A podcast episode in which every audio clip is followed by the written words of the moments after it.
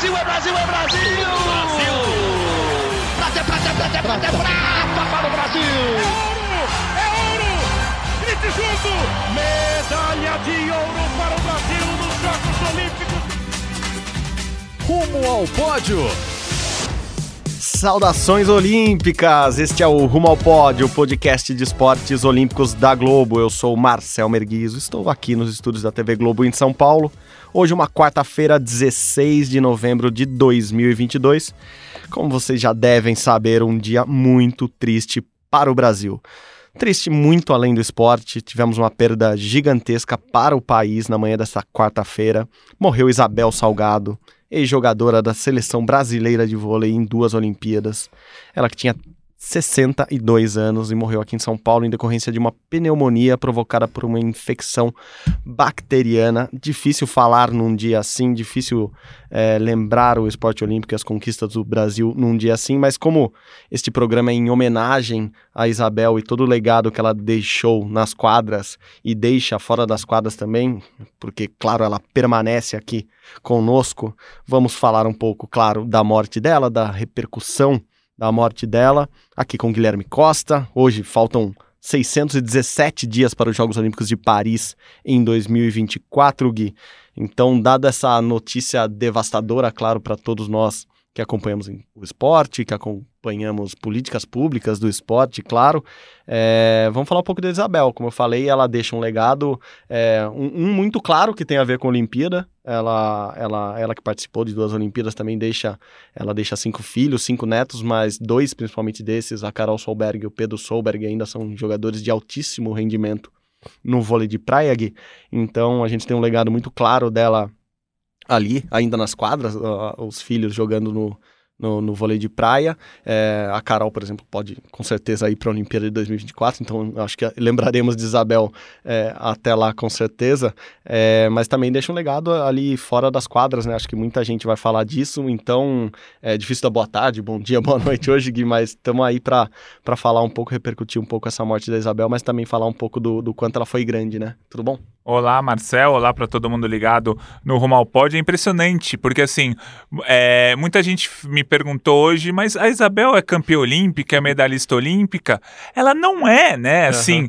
a, o que ela fez fora das quadras foi um negócio tão forte que ela é um nome gigantesco, mesmo sem ter sido uma medalhista olímpica. Uhum. O Brasil tem mais de 400 medalhistas olímpicos, mas acho que poucos desses 400 medalhistas olímpicos são uhum. nomes ou pessoas ou é, entidades tão importantes quanto é ou qu quanto é e quanto foi a Isabel Salgado. A Isabel participou de duas Olimpíadas, ficou em sétimo nas duas Olimpíadas, mas ela fez parte de uma geração, a gente vai falar bastante, que abriu as portas do vôlei feminino no Brasil. Ali nos anos 80, enquanto a geração masculina já conquistava medalha olímpica, conquistava medalha em mundiais, a seleção feminina nascia ali é, sem nenhuma estrutura, sem nenhum rendimento, sem nada, assim, o esporte feminino nos anos 80 do Brasil era muito, muito abaixo do esporte masculino em qualquer tipo de estrutura, e ela combativa, brigando por direitos já nos anos 80 contra a confederação, comitê, enfim, uma pessoa muito, muito importante. É, a gente conversou com várias, vários atletas do vôlei é, esses dias, é, hoje, né, para falar sobre a Isabel e todos usaram a palavra combativa, todas, todos falaram da importância que ela tem fora da quadra, é um negócio impressionante, assim. Eu acho, assim, na minha cabeça eu não tinha eu não sabia que o Brasil inteiro achava Isabel tão grande quanto ela uhum. realmente é. Na minha cabeça era tipo, para mim, Isabel gigante, claro, eu que acompanho, nós que a gente, a gente acompanha, beleza. Mas eu vi hoje, por exemplo, falando aqui do Grupo Globo, todos os jornais dando várias matérias sobre a Isabel. É um negócio realmente gigantesco. Isso faltando quatro dias para uma Copa do Mundo de Futebol, que o tema esportivo principalmente seria muito futebol masculino, mas não todo mundo dando total atenção. A gente, claro, trabalha com isso, então a gente ficou a manhã inteira. É, em cima disso, mas muita gente querendo, o pessoal do jornalismo que a gente fala, né, que não é o esporte e o jornalismo são meio divididos aqui, o pessoal querendo coisa, pedindo coisa, falando, não, vamos falar com fulano, vamos falar com Beltrano, a Isabel é importante. Então acho que me surpreendeu o quão todo mundo sabia a importância da Isabel. Isso é, é muito legal, foi muito legal de acompanhar. Isso é impressionante que você falou mesmo no, no, no, esporte, né? Porque a gente fica muito com a, com a marca do campeão olímpico, do medalhista olímpico, uhum. como, como os atletas mais relevantes da, da, da história. Sempre que a gente faz nossos nossos rankings, Sim. nossas listas. A gente costuma usar isso muito de, de divisão ali, né? Assim, é um parâmetro que a gente usa de, de classificação, assim, não, mas essa foi campeã olímpica, não, mas essa foi a primeira medalhista olímpica do Brasil. E a Isabel não tem esse título, não tem esse carimbo, e mesmo assim, ela, ela é muito relevante como, como personalidade do esporte, né? Mais do que jogadora, e ela foi uma grande jogadora. Sim. Não quer dizer que ela foi apenas uma jogadora combativa ou Não. pioneira, não. Ela foi uma das maiores que o Brasil teve no vôlei. E a gente está falando do esporte que o Brasil é, é- tem muitas medalhas olímpicas, tem muitos títulos, não tem títulos mundiais, desculpa, tem muitos títulos mundiais no masculino, Aham. tem muitas medalhas olímpicas no masculino e no feminino, mas ela é dessas pioneiras pela grandeza também enquadra ela com a Vera Mossa, famosa mãe do Bruninho, é, com a Ana Moser, é- Jaqueline. Jaqueline. Então, essa turma toda fez muita diferença lá no começo da carreira e eu, eu acho que a gente, é, apesar de tudo, gente- apesar de a gente, acho que a gente já ouviu muito, né, Gui, que o Brasil é um país sem memória, que o Brasil não, não, não, não respeita seus ídolos, mas eu acho que nessas horas a gente pensa, é, como você disse, você, a gente até se surpreende vendo como tanta gente gosta, como tanta gente acompanha e como tanta gente respeita pessoas do tamanho da, da Isabel. Obviamente, eu acordei com essa notícia triste também hoje e automaticamente eu lembrei da, da, da Gal, é, porque com a morte da Gal Costa semana passada, é, conversando com alguns amigos, a gente ficou com essa sensação de quando a gente perde alguém tão grande assim na música ou na cultura, por exemplo, claro que a gente lamenta, mas isso faz a gente lembrar o quanto a gente tem pessoas de referência no Brasil, o quanto o Uhum. Brasil é importante culturalmente, quanto a música do Brasil é respeitada internacionalmente. E, e eu acho que a Gal trouxe essa sensação pra gente. A gente olha e fala: nossa, estivemos no mesmo tempo e espaço da Gal Costa, pudemos ouvir, pudemos ver shows. E, e- e eu acho que eu, eu trouxe isso hoje, quando, quando eu lembrei, eu falei, pô, é, é uma perda grande na cultura, uma perda grande no esporte, mas aí você lembra, olha como a gente tem gente importante lá que Uhum. brigou pelas mulheres lá nos anos 80 já, que fez o vôlei se tornar o vôlei lá nos anos 80 e 90. Então a gente começa a lembrar que a gente tem referências no Brasil, que a gente não, não, não tá num limbo sem, sem história, sem nada, o que muitas vezes a gente pensou nos últimos anos, mas que a gente tem em quem se inspirar e tem referências muito grandes no Brasil. Eu acho que é, é, de, de positivo, a gente, com essas, com essas perdas, a gente lembra disso, a gente lembra para a própria história, olha para dentro do, do próprio país, assim, olha um pouco do, do quão importante a gente é e o quanta, quantas pessoas importantes a gente tem. Acho que a Isabel é uma dessas, é, é óbvio, é uma pena perdê-la, ainda mais nesse momento, ela Sim. ela ela estava participando é, da transição ali do, do, do governo federal, né? Ela fazia parte do grupo técnico do esporte, já tinha sido anunciado há dois dias, Uhum. então é, era muito recente. É, então acho que todo mundo ficou com, com essa sensação de perdemos alguém que estava lutando pelo país sempre e, e era muito além das quadras aqui. Com certeza. É, e tem algumas cenas muito marcantes é, na carreira dela. A gente vai falar isso durante o programa, mas ela jogando grávida de 6, 7 Sim. meses nos anos 80. Ela foi a primeira jogadora de vôlei do Brasil a jogar no exterior. Ela foi para um time da Itália em 1980 com uma filha de um ano no colo. É, isso, se você fizer, se você fizer isso hoje em dia, já é um- muito complicado. Em 1980, muito mais complicado. Então, assim, cada coisa. Tem um, uma passagem marcante. Em 1982, rolou um mundialito aqui no ginásio do Ibirapuera, em São Paulo. Brasil e Japão. Brasil, seleção feminina, era mais fraca, digamos assim, naquela época. O Brasil era a sexta, a sétima potência do mundo. O Brasil estava perdendo para o Japão, 20 mil pessoas no ginásio. Essas 20 mil pessoas xingando as japonesas, porque é uma cultura, principalmente naquela época, hoje já melhorou bastante, mas era a cultura da época xingar quem estava ganhando do Brasil, beleza. É, aí ela pe- pega o microfone no meio do jogo.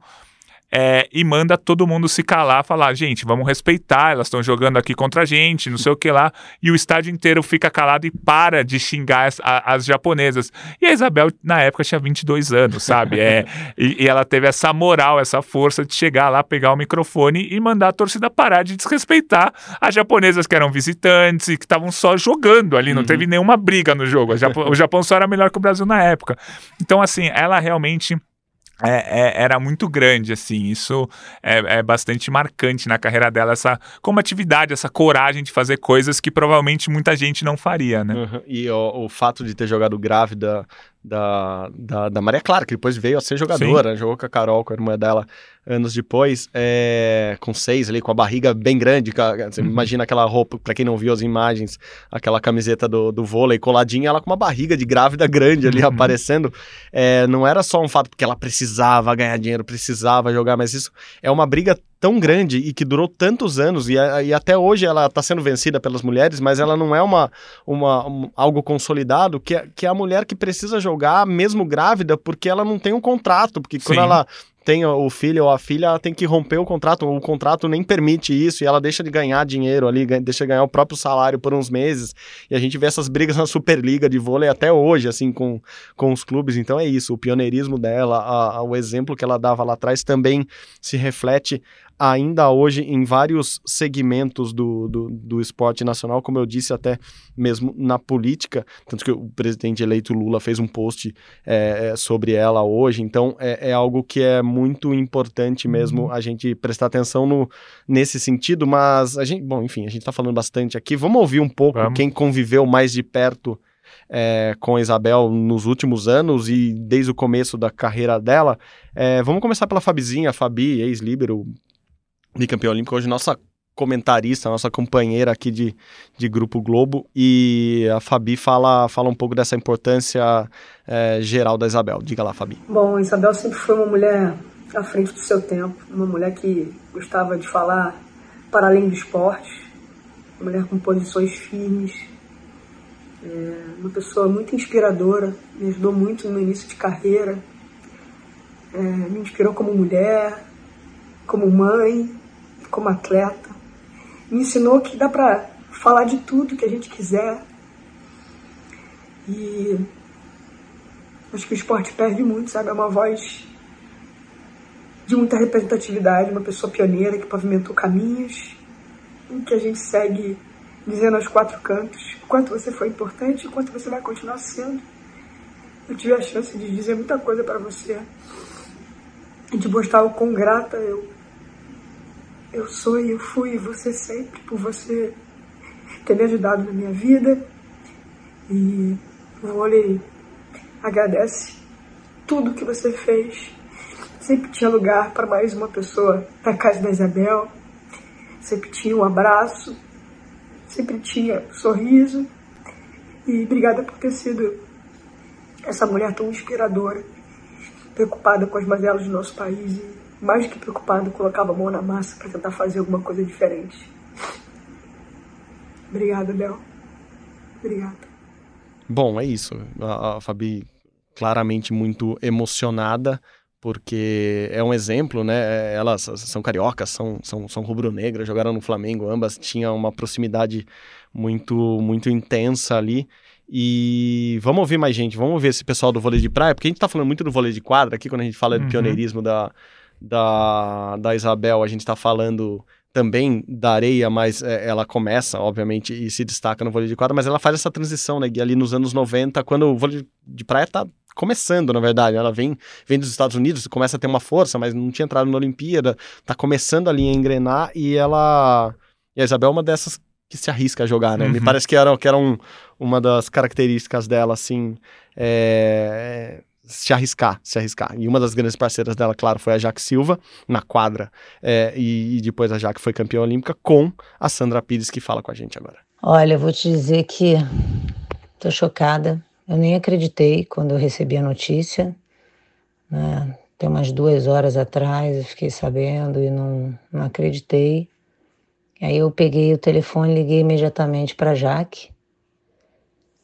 E eu, porque eu sei que a Jaque né? É muito, sempre foi muito amiga da Isabel, né? Muito presente na vida da Jaque. Elas estudaram juntas no Notre Dame, elas jogaram juntas, elas têm muitas histórias, né, para contar juntas e todos os eventos, né? Acho que a minha proximidade também com a Isabel foi muito através da Jaque. Todos os eventos, né? Eu vou no aniversário da Jaque, a Isabel sempre está, estava. É, no enterro do pai da Jaque, também a gente ficou lá cantando, ela me chamava, ô minha irmã, acho que ela chamava muita gente assim, né? Ô, minha irmã! E joguei, né, também contra ela na praia, né. Isabel sempre foi um, um ícone, né, um, uma referência, um nome no voleibol e deixou um legado incrível, né, né para o vôlei de praia, Pedro, Carol e a Maria. Né? Então, assim, é muito difícil. Não, não esperar a mulher um touro, sempre havia correndo na praia, ou dando treino. Ela foi também durante um tempo técnica no vôlei de praia. Então, assim, é difícil receber essa notícia. Eu não acreditei. Aí liguei para a Jaque, a Jaque atendeu já chorando, falando que realmente nem precisei perguntar, ela falou: é verdade, Sandra.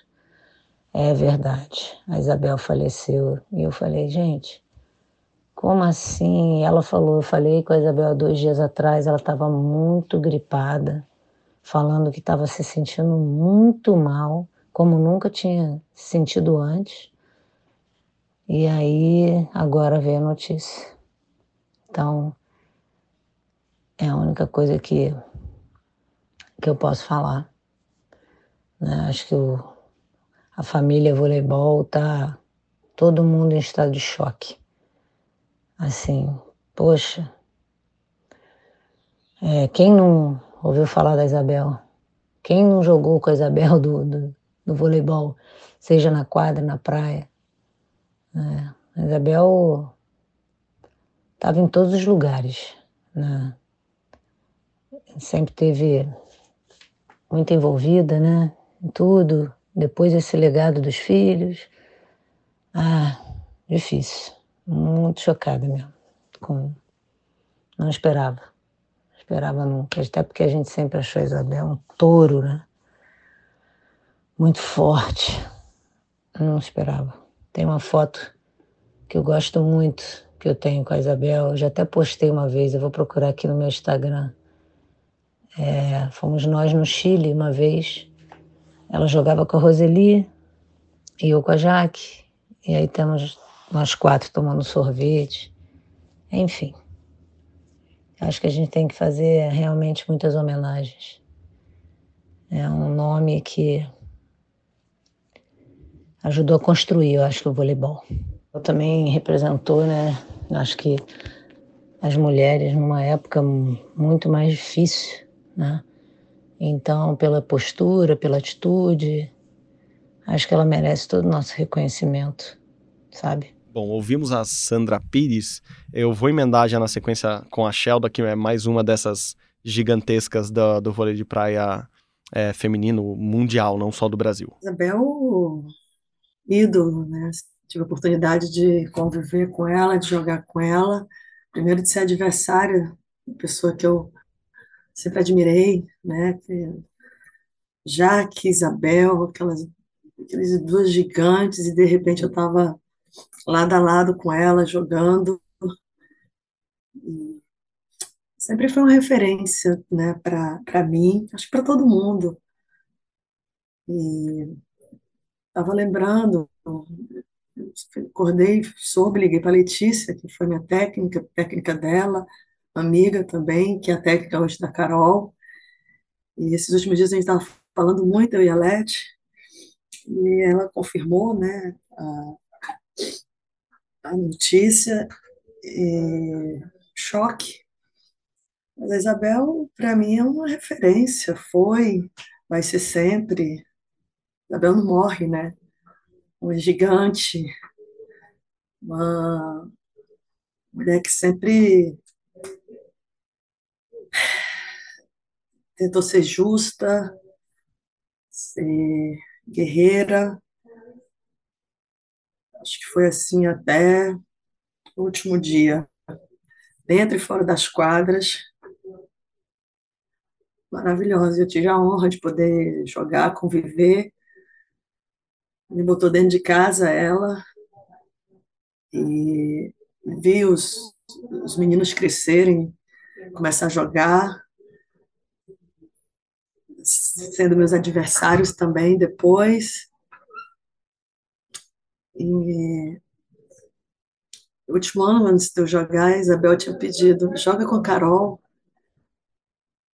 Eu falei, Bel, não dá mais, cara. Bel, e hoje estou vendo aí a Carol brilhando, Pedro, Maria, brilharam nas quadras, como a mãe fez muito bem. Difícil, porque para mim ela, aquela mulher forte, que ela nunca ia morrer, né? A gente nunca espera, imagina. A mulher, referência para tanta gente que mudou o voleibol, botou o vôlei em outro patamar, sempre lutando, brigando pelo, pelo, pelos atletas, pela modalidade. Né? E, e passamos assim, por tantas modificações no vôlei de praia, igualar o número de etapas, de premiação, ou essa foi a Shelda. Quem não se lembra de Adriana Bear Shelda? É... Era um nome só, né? Adriana Bear Shelda. É, é desde Anjinho e Loyola, no vôlei de praia, acho que todos viraram quase duplas sertanejas ali.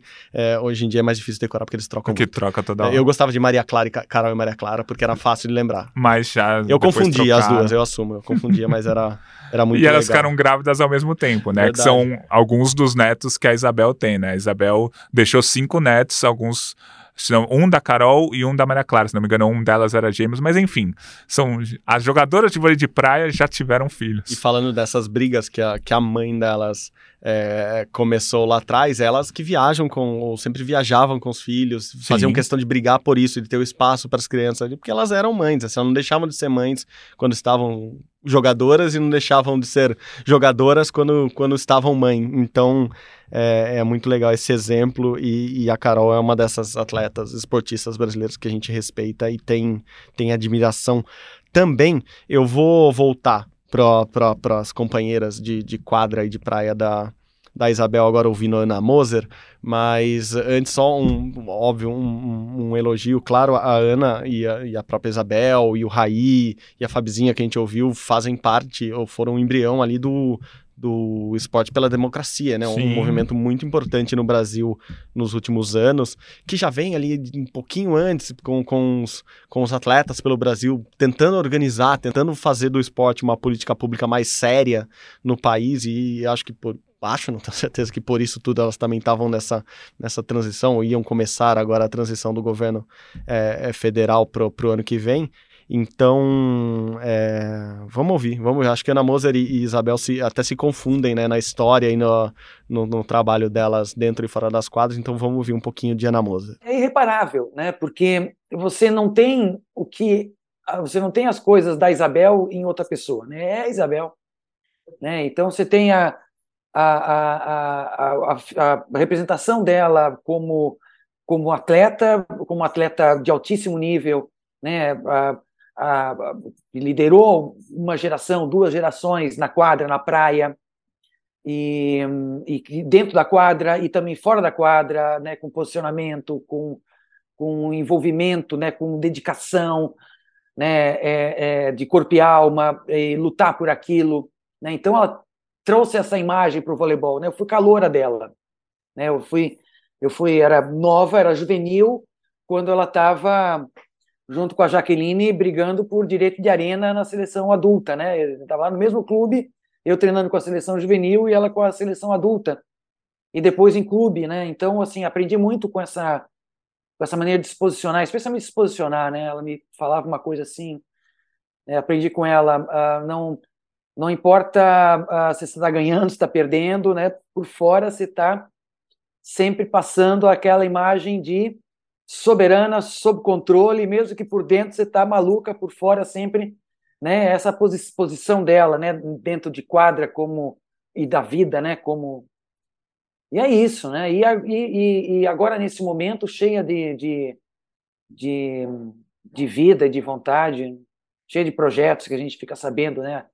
agora projetos para sair de esporte fora na, na, documentários coisas que estavam para sair também né uma, uma, assim uma perda irreparável mesmo uma coisa que que, enfim, vai deixar, vai deixar um vazio muito grande, né? E, e uma dor muito grande para quem, né, família, né, família enorme, família, família unida, família super bonita. É uma coisa muito triste, né?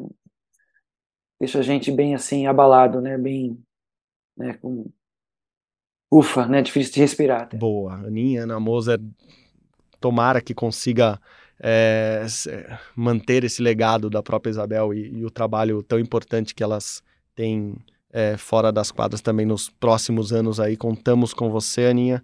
E passado agora as mulheres todas, começamos acho que com, com a prioridade certa aqui. Vamos ver um pouco dos homens. O Bernardinho também mandou um recado para pra, pra, pra, pra gente, falando um pouco da Isabel. Dia muito triste, uma notícia devastadora. Partida precoce da minha amiga Isabel. Todos a conheci Isabel do vôlei, minha Isabel. Mais de 40 anos de amizade, tantas e tantas passagens juntas uma desbravadora, uma guerreira, lutou pelos seus ideais, sempre pela sua família, uma super mãe, uma super atleta, muita admiração, respeito, que ela descanse em paz, que vá né, levar a nossa admiração. Bom, aí Bernardinho, técnico multicampeão por todos os lugares que ele passou, hoje técnico do Sesc Flamengo, e não confunda, agora é Bernard, Bernard Hajman, que é também jogador de vôlei lá, um dos pioneiros, falando, falando em pioneirismo lá na década de 80, mas entre os homens, é, o Bernard hoje é o representante brasileiro, um membro do COI, né, do Comitê Olímpico Internacional, e mantinha contato, era muito amigo da, da Isabel, é, inclusive falou com ela, tinha falado com ela recentemente, enfim, também um, um depoimento emocionado do, do Bernard. Notícia muito triste, é, é, lamentável que o Brasil acorde hoje com essa notícia devastadora de ter nos deixado tão cedo nossa querida Isabel do vôlei, Isabel Salgado, super atleta, mãe, mulher maravilhosa, Tive a honra e o prazer de conviver com ela, inclusive na Itália, quando ela jogava na mesma cidade que eu. É, inclusive, mandei para ela uma mensagem sobre a vitória dos filhos em medalhas mundiais né, do, do vôlei de praia, onde ela me respondeu anteontem, uma coisa muito triste. Né? Então, o Brasil está de luto, o esporte está de luto, perdeu uma das suas maiores figuras representativas. Que Deus a tenha né, e que todos se confortem, principalmente sua família. Né? Vamos continuar vivendo. Gui, então para fechar agora com o Nauber, que também é companheiro nosso de, de, de, comentários aqui, abrimos com o Fabizinha, fechamos com, com o Nauber, multicampeão, a gente perderia muito tempo falando títulos de toda essa, essa galera do vôlei que a gente trouxe aqui para o podcast hoje, mas então o Nauber também fala um pouco da Isabel agora. Falar da Isabel é falar de atitude, de firmeza, de uma mulher forte, de uma mulher corajosa. Coragem, acho que é a melhor palavra para definir a Isabel, tudo que ela representa para o nosso esporte, tudo que ela fez em momentos muito mais difíceis, né?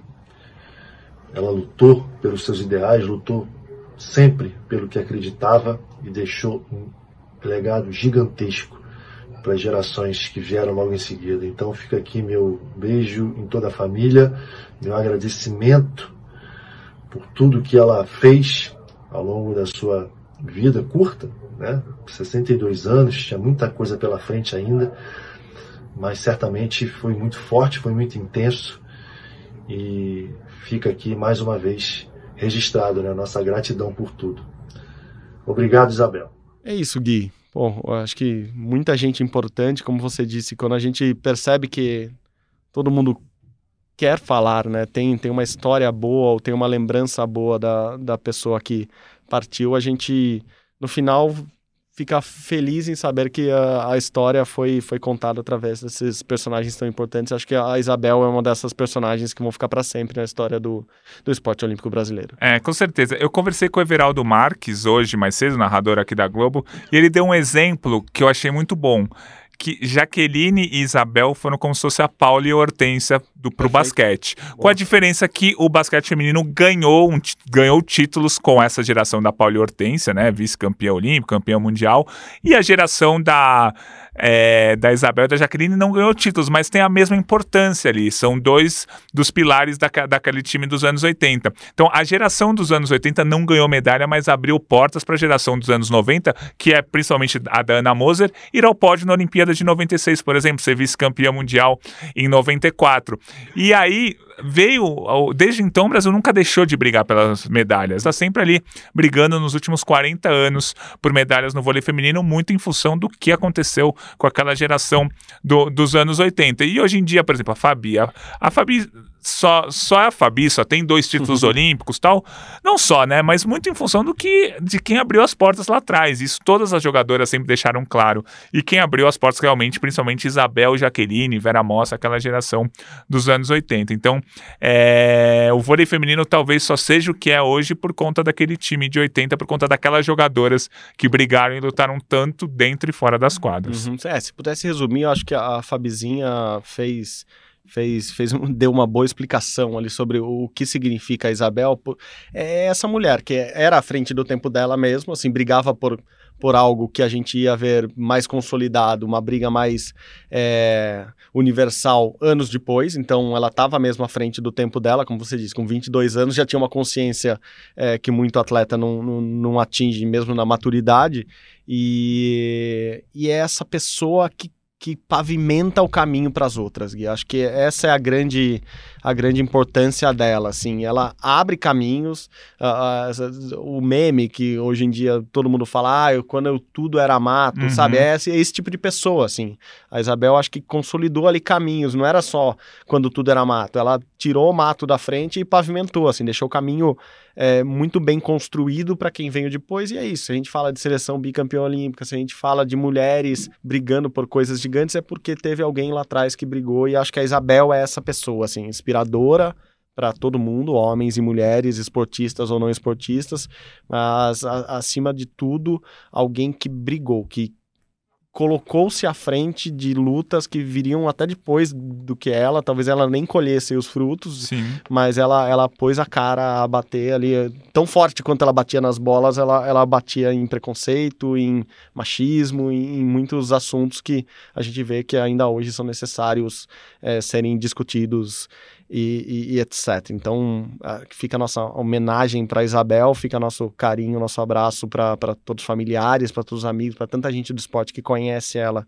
e, e, gosta tanto dela. Então, fica aqui essa nossa, nossa primeira parte do podcast de hoje em homenagem a Isabel, é, tentando trazer um pouco da importância dela, né, Gui? É isso, com certeza. A Isabel brigou por coisas que muitas mulheres ainda têm dificuldade de brigar hoje, né? Porque o machismo ainda impera. E imagina há 40 anos como uhum. que era difícil e como que era importante ter alguém brigando assim. Então, muito importante. A gente fala muito do fora de quadra dela. Todo, todo mundo que a gente entrevista fala o quão importante ela foi fora de quadra, mas dentro de quadra ela era uma craque impressionante na quadra, principalmente. Depois na praia ela jogou bem, ganhou etapas do circuito mundial tal, mas não se classificou por exemplo, para a Olimpíada de 96. Mas era uma craque, jogava muita bola, então é, fica a nossa homenagem para ela. Um dia realmente bem triste para o Brasil, não só para o esporte brasileiro, mas como para o Brasil.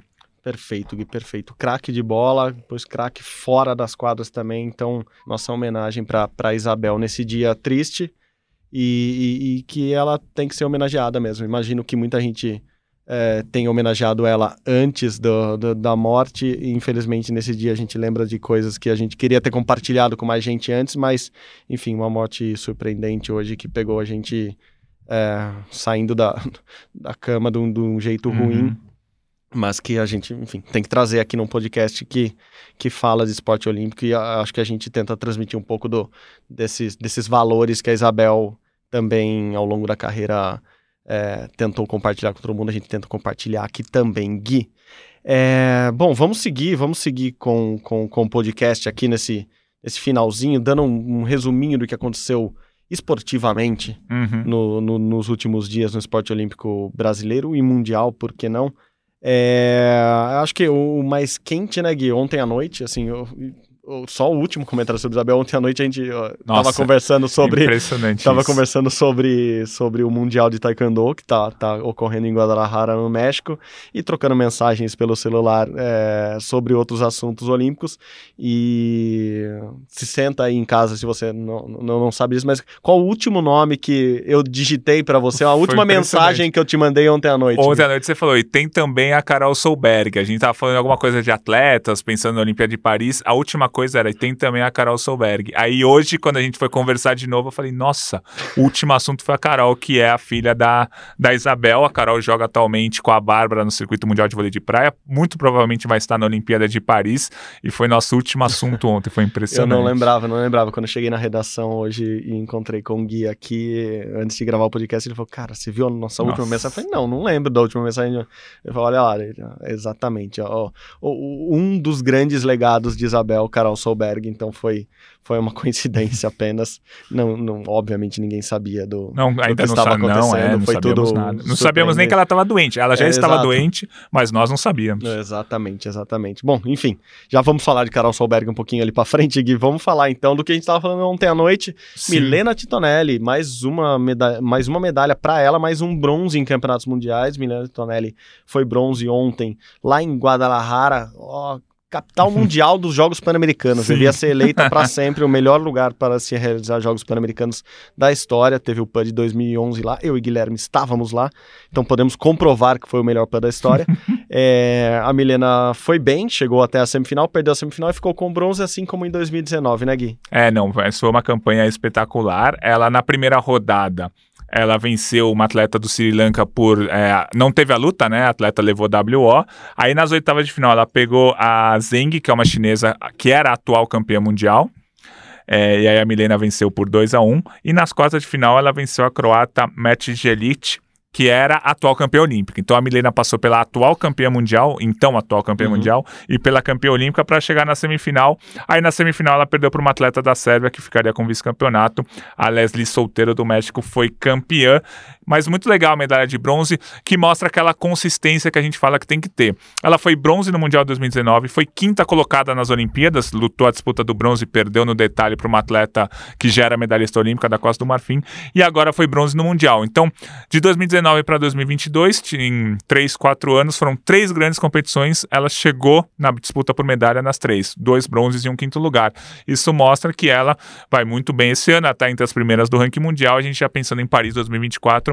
É, a gente sempre falou, né? A gente fala muito do Taekwondo aqui, mas a Milena é o nome mais regular. O Ícaro ganha medalhas aqui, o Michael ganha ali, a Sandy ganha também, a Carol também, mas a Milena é regular, ela tá sempre lá.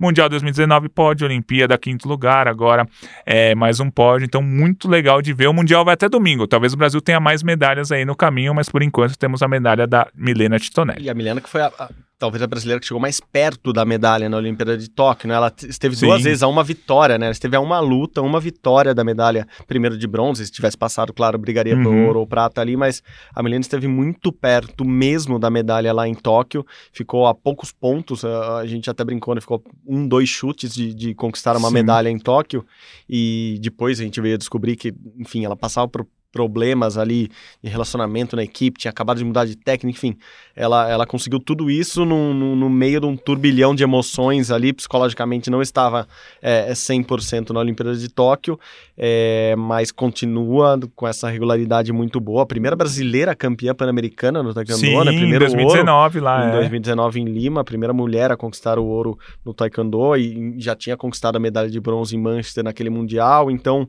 Milena vem muito regular e, e percebes que a briga tá ali no topo mesmo, assim, não teve nenhuma grande surpresa, né? Porque ah, a Milena top 10 no ranking mundial, a Sérvia também era é, também top 10, a mexicana que ganhou, se eu não me engano, era 4. Então Sim. todo mundo é assim, é uma briga de gente grande ali e nessa a gente sabe, uma hora você ganha o ouro, outra hora você ganha o bronze, outra hora você fica uma luta de ganhar uma medalha. Então ela tá brigando entre as, as melhores do mundo e o mundial mostrou isso novamente. É, tanto que a, a luta dela contra a croata, nas, que é a atual campeã olímpica nas quartas de final, o taekwondo é dividido em três rounds. E é como se fosse. Mudou, né? Acabou de mudar o. Isso, o- e a pontuação não funciona. é somada. Aham. Você ganha o primeiro round, você faz 1 a 0 você ganha o segundo round, você faz 2 a 0 acaba. Se não, se, se o outro atleta ganhar o segundo round, então o terceiro round. Como se fosse sets Como do se fosse tênis, o por vôlei exemplo. ou o tênis, exato. O primeiro round foi 3 a 3 e aí a Milena teve a vantagem no critério de desempate, que tem uma série de regrinhas. O segundo round foi 4 a 4 aí a Croácia. Não, desculpa. O primeiro round foi 3 a 3 a Croata teve uma série, teve uma a vitória no critério de desempate. O segundo round foi 4 a 4 a Milena teve é, no critério de desempate a vitória. E o terceiro round foi 4 a 4 também. Então os três rounds foram empatados. em pontos, né? Em pontos, e aí a Milena ganhou o segundo e o terceiro rounds nos critérios de desempate. Então é, é muito legal ver isso. A Milena que costuma, não é que costuma, mas no Mundial 2019 ela tinha ganhando uma coreana no, com um golpe no último segundo, é sempre uhum. no detalhe, até quando é muito no detalhe. Então foi bem legal essa medalha. E fazendo aquela soma que a gente adora fazer, pegando campeonatos mundiais desse ano, somando todas as modalidades, o Brasil nesse momento já está com 23 medalhas. É um resultado muito bom. É, se a gente pegar a Olimpíada do ano passado, o Brasil teve 21. Agora, somando os campeonatos mundiais, o Brasil já está com 23. Lembrando que esse ano não tem campeonato mundial de boxe, por exemplo, não tem é, Copa do Mundo de futebol sub-23, digamos Sim. assim, né? A gente vai ter uma Copa do Mundo, mas não é sub-23. Então, tem alguns esportes que não, não tem campeonato mundial referente como base para a Olimpíada esse ano, e mesmo assim, o Brasil com 23 medalhas: 7 ouros, 6 pratas e 11 bronzes por enquanto sete ouros, seis pratas e dez bronzes por enquanto para chegar a 23. Passando rapidamente, Ana Patrícia Duda no vôlei de praia, o Pio no atletismo, o Filipinho no surf, Rafaela Silva e Mayra Guiar no judô, Rebeca na ginástica e Raíssa no skate. São sete ouros que o Brasil conquistou. A gente vai falar isso em outros podcasts, mas desses sete ouros, cinco com as mulheres. As mulheres Sim. realmente muito bem esse ano. E novamente começa com uma mulher no taekwondo. Mesmo o taekwondo brasileiro tendo homens e mulheres muito bem ali, é, a primeira medalha vem com a Milena e o Ícaro, que é atual líder do ranking mundial, atual líder do ranking olímpico, é, na categoria de peso que, que ele vai para a Olimpíada de, de Paris. A gente espera que ele vá. A classificação ainda não está certa, mas enfim. É, o Ícaro, que é o número um do mundo, o único brasileiro, número um do mundo nos dois rankings, ele perdeu na primeira luta ontem. É isso que você falou da irregularidade. Ele que consegue ser o número um do ranking, fazer pontos suficientes para ser o melhor do mundo, novamente, assim como na Olimpíada ele caiu cedo, cai cedo no no, no Mundial também. Então, uma Sim. das grandes chances de medalha do Brasil já, já deu adeus, mas até domingo o Brasil ainda tem chances de ganhar medalhas lá na belíssima e agradabilíssima Guadalajara. Gui, vamos falar de outra mulher a gente, eu, eu sempre penso assim, ah, o, o tema do programa hoje são as mulheres olímpicas, mas daí toda semana, é, basicamente, é as mulheres olímpicas do Brasil são o tema do programa. Pro, provavelmente seria a Milena hoje, se não tivesse essa Sim. triste notícia da, da Isabel, mas uma mulher, e vamos falar de outra mulher que continua ganhando campeonatos, continua é, passando o rodo, passando o rodo ali no esporte dela não é muito bom porque ela faz maratona aquática, não, não ajuda muito. É, Ana Marcela Cunha, mais um título do circuito mundial, é, com tranquilidade de novo, né? A Ana Marcela domina uh, o circuito mundial é, pela sexta vez, não consecutiva, mas pela sexta vez, uhum. e, e, me parece que é a melhor do mundo, a, a, atleta a ser batida, né? Não, com certeza. E assim, o circuito, existe o Campeonato Mundial, que é a competição mais importante do ano, que foi em julho, a gente falou bastante dela, Dana Marcela aqui, lá no Mundial. E existe o Circuito Mundial, que é a soma da, de várias competições que a gente teve durante o ano. E a Ana Marcela liderou essa soma da, das competições. A última etapa foi em Israel, no fim de semana, a Ana Marcela ficou em segundo lugar e a holandesa Sharon ficou em quinto. E as duas chegaram empatadas nessa última, é, nessa última prova. Então, Ana Marcela é, é, é, uma, mais uma prova que ela tem muita é, regularidade, né? A Ana Marcela disputou 11 provas esse ano, algumas válidas pelo circuito, outras não, e foi ao pódio em todas. Então, é um negócio impressionante. Pelo circuito mundial foram quatro etapas, dois ouros, uma prata e um bronze, muito regular. Essa última etapa ela foi prata, mas é muito bom o resultado da Ana Marcela. Perfeito, Gui, perfeito. Quem também teve um bom resultado, e esse a gente não esperava, não dá pra falar que é regular, foi o basquete masculino do Brasil. Aliás, bem irregular, ou regular pro lado negativo, né? É, mas desta vez o, o Brasil foi pra, pra, pra quinta rodada, né? A quinta janela da, das eliminatórias da Copa do Mundo de Basquete, agora chama. Agora não, já faz um tempinho que chama Copa do Mundo de Basquete. Uhum. A Copa do Mundo de Basquete é o ano que vem, no Japão, na Tailândia e na Indonésia. Nada mal pro quem escolheu esse, esses três países para fazer a Copa do Mundo no ano que vem. O Brasil estava vindo de três derrotas até assustadoras do jeito que aconteceram Sim. aqui em casa. É, e foi para Estados Unidos e México e ganhou as duas partidas, ganhando muito bem contra o México e dominando o jogo contra os Estados Unidos, que obviamente não é o Dream Team, não é o Redeem Team, não é nenhum time muito, muito bom dos Estados Unidos, mas é um time de americanos, com jogadores com passagens pela NBA, e o Brasil dominou totalmente o jogo, com o Bruno Caboclo jogando muito bem as duas partidas, o Huertas, que é o, o, o capitão veterano do time, ali também jogando bem. Enfim, o Brasil encaminhou agora a classificação para a Copa do Mundo de Basquete. É, a gente tava com medo do Brasil nos classificar, são sete vagas para as Américas, são dois grupos, né? três classificam de um grupo, três do outro, e o melhor quarto colocado se classifica. Agora o Brasil está em segundo, depois essa, dessas duas vitórias, aliviou um pouco. E agora faltam duas rodadas, e aí o Brasil pode até se classificar ganhando só um desses jogos, os dois jogos são em casas. Então, assim, a gente ficou um pouco mais tranquilo depois dessa janela de duas partidas.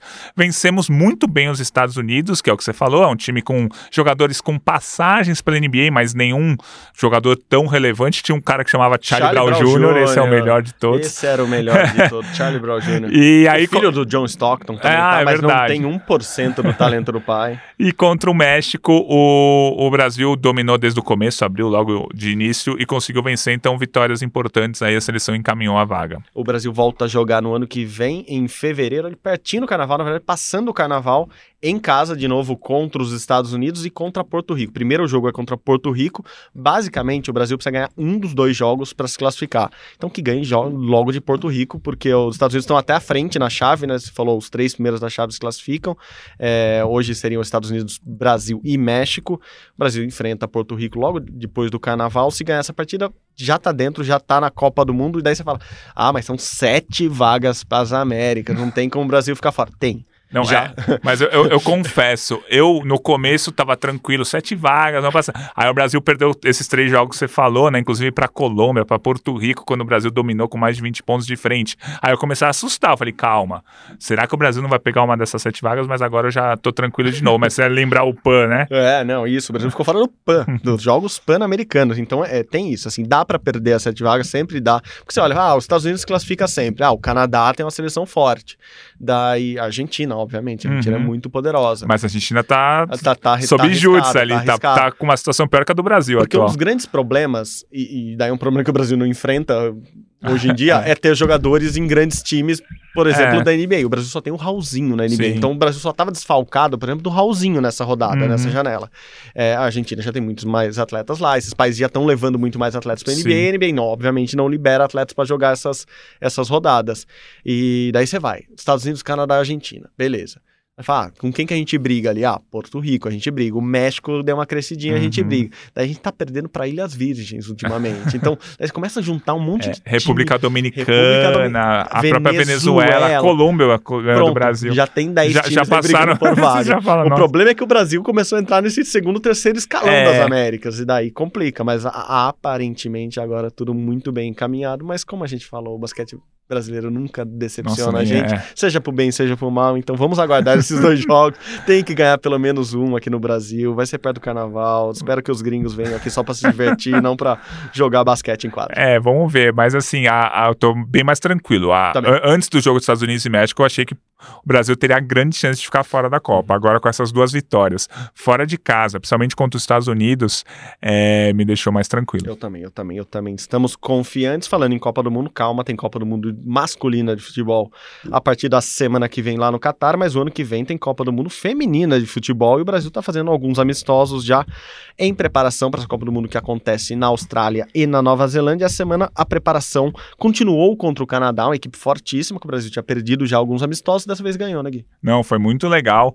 O Brasil ganhou com gol no último minuto. Assim, foram dois jogos entre Brasil e Canadá, né? Um no fim da semana passada, que o Brasil perdeu por 2 a 1 um, jogo na Vila Belmiro, em Santos. Aliás, a primeira vez que uma seleção brasileira de futebol joga na Vila Belmiro. Incrível, a seleção né? masculina nunca tinha jogado lá, embora seja a casa do Pelé, de vários jogadores. E as sereias da Vila sejam um time Isso. tradicional do futebol é, feminino É, exatamente. Brasileiro. E nunca tinha jogado. Jogou lá, perdeu para o Canadá 2 a 1 um, e aí veio jogar aqui em São Paulo, né? A gente grava o podcast aqui em São Paulo, na Arena do Corinthians, na Neoquímica Arena, na terça-feira. E aí o Brasil ganhou de 2 a 1 um. A gente lembra que o Canadá é atual campeão olímpico. O Canadá eliminou o Brasil nas Olimpíadas do ano passado nos pênaltis. Então foi bem legal o Brasil ganhar por 2 a 1 e só quatro jogadoras que estavam ano passado na, no jogo contra o Canadá estavam em campo hoje pelo Brasil. Então o Brasil está passando por uma renovação. A gente já falou aqui algumas vezes, a renovação tá, está dando certo. O Brasil está evoluindo.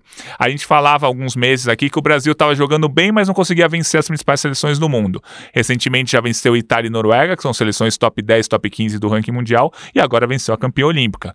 Então a seleção feminina está evoluindo. Vai chegar na Copa do Mundo como favoritaça? Não.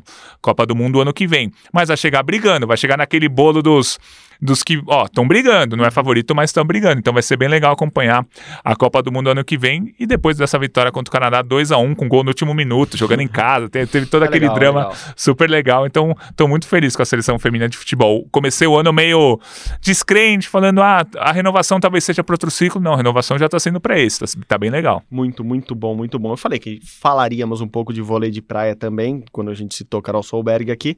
É, teve uma etapa do circuito mundial, pô, vieram da África do Sul para Uberlândia Uberlândia. Vieram de Cape Town para Foi fácil viajar essa semana no circuito mundial de vôlei de praia e as brasileiras, Ana Patrícia Dura, ganharam a etapa muito bem de novo, né? Assim, é, é a dupla mais consolidada, né? É, e agora elas são líderes do ranking mundial. É, a gente falou agora há pouco das águas abertas. O vôlei de praia é parecido. Teve um campeonato mundial, o principal evento do ano, que a Ana Patrícia Duda venceram, e tem o circuito mundial que soma todos os resultados de todas essas competições. E agora, é, com o, o bronze no ano passado, a semana passada na África do Sul esse título na Uberlândia, em Uberlândia, Ana Patrícia e Duda assumem a liderança do ranking. Isso, isso é muito importante. Elas venceram na final a Andressa e a Vitória. A Andressa e a Vitória é uma dupla que ainda não chegou ali para brigar entre as duas, três melhores do Brasil, mas tem chegado em etapas do circuito nacional, algumas etapas do circuito mundial, e elas são do CT do Cangaço, que é lá na Paraíba, da onde, onde treinam hoje as principais duplas masculinas do Brasil.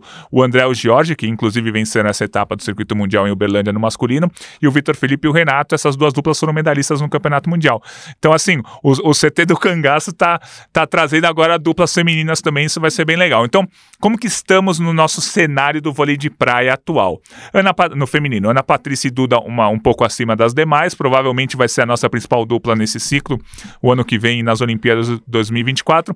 Aí tem a, a Bárbara é a Carol Solberg, né? A gente falou da Carol Solberg, filha da Isabel, que tem conseguido bons resultados, mas elas não se classificaram para a Olimpíada, por exemplo, mas elas estão nas primeiras posições do ranking mundial. Tem uma nova dupla que foi formada, que a Agatha voltou, vai voltar a jogar agora, teve filho e vai voltar a, a, a jogar, vai jogar com, com a Rebeca. Tem uma dupla surgindo que é a Thalita e a Tamela, a Thalita já mais experiente, tal, a Tamela surgindo. Tem a Andressa Vitória brigando, então vai ser bem legal acompanhar qual, quais vão ser as duas duplas do Brasil na Olimpíada de Paris. No masculino, o Brasil foi, o mais legal do, do resultado do masculino lá em Uberlândia foi que o André e o Jorge venceram na semifinal o Mol e o Soron, que são os noruegueses atuais campeões olímpicos. Então, André e Jorge foram campeões vencendo os campeões olímpicos no caminho. Então, o vôlei de praia do Brasil ainda bem ressurgiu esse ano, né? O ano passado ficou sem medalha, e não é que ficou sem medalha por um acidente, ficou sem medalha porque a gente sabia que ia ficar sem medalha. Assim, antes da Olimpíada a gente falou: olha, as duplas do Brasil não estão lá tão bem e tal. E aí ficou sem medalha. Agora, 2021 foi um ótimo chacoalhão, medalhas em campeonatos mundiais, no circuito mundial, liderança do circuito, vitórias importantes contra medalhistas olímpicos. Então, o vôlei de praia tá fechando o ano muito bem. Boa, boa. Para fechar o ano bem também, o, a gente falou, o esporte paralímpico do Brasil tá muito bem nessa, nessa reta final de 2022, agora com vôlei sentado, a seleção feminina campeã do mundo, Gui, e já classificaram para Paris 2024, né? Já, já, já garante a vaga ali como campeã. Até uma surpresa na, na final. O Brasil, obviamente, é muito bom no vôlei, mas é muito legal essa, essa medalha de ouro do vôlei feminino do Brasil, né? Do Paralímpico, do vôlei do sentado. É. Isso. Aí eu falei, não falei que era vôlei sentado. É. Ah, desculpa, só esqueci disso, que eu falei de esporte paralímpico. Uhum. O vôlei no, na, na Paralimpíada, daí é o vôlei sentado, gente. Isso, desculpa. aí o vôlei sentado da seleção feminina do Brasil ganhou o campeonato mundial, a principal competição do ano, 3 a 2 contra o Canadá na semifinal, 3 a 0 contra os Estados Unidos na, na desculpa, desculpa, 3 a 2 contra o Canadá na final, 3 a 0 contra os Estados Unidos na semi, aquele gostinho de revanche. Estados Unidos e Brasil tem muita rivalidade no vôlei sentado. Então, muito legal é, o esporte coletivo do Brasil Paralímpico conquistando ouro. E nesse mesmo Mundial, o Brasil foi bronze no masculino, é, ganhou do Egito na disputa do bronze, perdeu a semifinal para o Irã. E o técnico da seleção masculina é o Fernando Guimarães, irmão do José Roberto Guimarães. Então, o vôlei do Brasil está muito bem na praia, na quadra e muito bem no, no Paralímpico também. Seleção feminina campeã, seleção masculina bronze no Campeonato Mundial. Perfeito, é isso. Acho que arredondamos tudo, Gui. Pra finalizar, vamos falar um pouco da mascote olímpica. Eu sei que. Sim. Na verdade, a gente só vai falar pra pedir. Quem quiser mandar a mascote olímpica pra gente, saiu, foi anunciado essa semana lá em Paris e tá caro. Então, o euro não ajuda a gente. Quiser mandar de presente. Como que a gente chama? Chama de gorrinhos olímpicos. É, é que ainda não tem nome, né? É, é. Os nomes ainda não foram definidos. Assim, Isabel é um bom nome, Nossa, se alguém quiser homenagear os franceses que estão ouvindo o nosso podcast aí em tradução simultânea em Paris e arredores. Seria Isabel é um bom nome para as mascotes olímpicas, Que é, são- olímpica e paralímpica. que são é, as duas mascotes. É interessante porque dessa vez não foi escolhido um animal ou uma criatura animalesca, foram gorrinhos, que aí é, é, são umas peças muito importantes para a história da França, são símbolos da Revolução Francesa de 1789, da Revolução de 1830. É, são barretes, né, que eles chamam, É. uma espécie de gorro, mas são barretes, aquele vermelhinho. Se você pegar a bandeira, por exemplo, do Rio Grande do Sul e de Santa Catarina aqui do Brasil, tem na bandeira do Brasil esses, esses barretes. Então é, é um símbolo muito importante para a França, para a República da França, que foi criada lá em 1789 com a, com a Revolução. Então não, não é um leãozinho bonitinho, não é um cachorrinho, não é uma criatura criada tipo o Enlock, que foi na, no Londres 2012. É um gorrinho bonitinho, legalzinho. Achei interessante o conceito. Quando eu vi a foto, eu falei, mas o que, que é isso? Aí você vai ver o conceito, você fala, nossa, é um gorrinho que. Gorrinho que a gente fala, né? Um barrete é, que é muito importante para a história francesa. Então, gostei. Uma frase que eles usaram, acho que foi o diretor de marketing. Foi, foi o Tony Stanguet. É, é, não, é que o Tony Stanguet, na verdade, ele é o presidente do comitê organizador. Mas fala a frase. Eu, eu, Ah, desculpa. frase, eu não sei Não, que não, frase você tá falando. desculpa. Fala a frase. É, que é um ideal, né? Não Isso. é um É bicho, essa não é uma pessoa, é um ideal. Escolhemos, escolhemos um ideal, não um animal. É É, bonito, isso. até rima, Então- né? Não sei se em francês rima, eu preciso voltar pra minha aula. Mas foi o Tony Stanguet que falou isso, É, atleta inter- olímpico, que hoje é o comandante geral lá Isso. do... Então é, o resumo é esse, assim, é, eles fugiram do leãozinho bonitinho, do cachorrinho bonitinho, que eu também gosto, tá? Tenho vários lá em casa. E foram para um negócio um pouco mais ideal que a gente aprende cada vez mais. E é uma coisa que você sempre fala que Paris tá muito assim, né? O, o símbolo Sim. da Olimpíada de Paris é o rosto da Marianne, Marianne. né? E como é Marianne? Como é mulher? Como é- eu já fica aqui aos nossos amigos franceses. no- Tony, Isabel, deve ter alguma outra Isabel tão importante quanto a nossa aí também na história francesa. Vamos, vamos, vamos começar agora a campanha por Isabel como como nome da mascote olímpica ou paralímpica, pode escolher o que Uhum. vocês quiserem aí. É, eu, no, no dia a gente brincou, né, Gui? Porque eu- os- as mascotes, claro que a gente adora ter em casa, etc., mas elas são feitas para as crianças, são feitas. E eu fui mostrar para minha filha de 5 anos: Filha, o que é isso? Ela falou: é um passarinho. Eu falei: não, não é um É. passarinho. Ela falou: papai, é uma geleca. que é aquela, aquela gelezinha ou slime para as mais Slime, modernas os, de hoje. os mais jovens. Enfim, ela fez várias definições, mas eu falei, filha, você gostou? Eu falei, gostei. Então isso que era importante, acho que eles conseguiram acertar ali no, na, na É, definição não, é. do que eles. Achei interessante. No começo eu, fiquei- eu falei, meu, o que, que é isso? Mas A depois história é gostei. ótima. É o- isso. o- E, e- e é o que, bonitinho. O que envolve tudo ali é, é tão legal. Agora quanto. vamos esperar os nomes, né? Os esperar nomes. Porque- Como é que era o de, o de toque? Era Maritoa? Não. Ah, não me Alguma coisa lembrar, assim, é. mas os nomes eram difíceis. O, o Rio era o Tom e o Vinícius, né? O Paralímpico e o Olímpico. Em 2012 era o Enlock. Enfim, vamos, vamos acompanhar com os, a- as mascotes, né? Que se fala, é bom sempre frisar, desculpa. É, a- as mascotes são sempre uns, uns símbolos muito importantes, assim, porque a, a criança começa a ver a Olimpíada Sim. porque acha a mascote bonitinha, aí, com, aí você compra pra criança, na verdade fica pra você, não fica pra criança, aquelas Exatamente. coisas todas. Eu não dei as minhas mascotes ainda pra Lisa, ainda são minhas, tá? Ah, Depois, eu- quando eu- a Lisa crescer, aí eu. Eu já dei pra Ah, é que a Júlia já tem mas, cinco mas eu anos, tinha mascotes antes da Júlia nascer, então eram minhas que eu falava que ah, vai ser pra minha futura filha, quando eu tiver uma filha. Então tinha, tinha esse legado que eu deixaria Legado. olímpico, né? E eu já contei essa história aqui, eu sou apaixonado por Olimpíadas, claro, mas uma das referências que eu tenho é o Kobe, um do Sim. a mascote de, de 92 de Barcelona, que é a Olimpíada que eu mais gosto de todos os Uhum. tempos.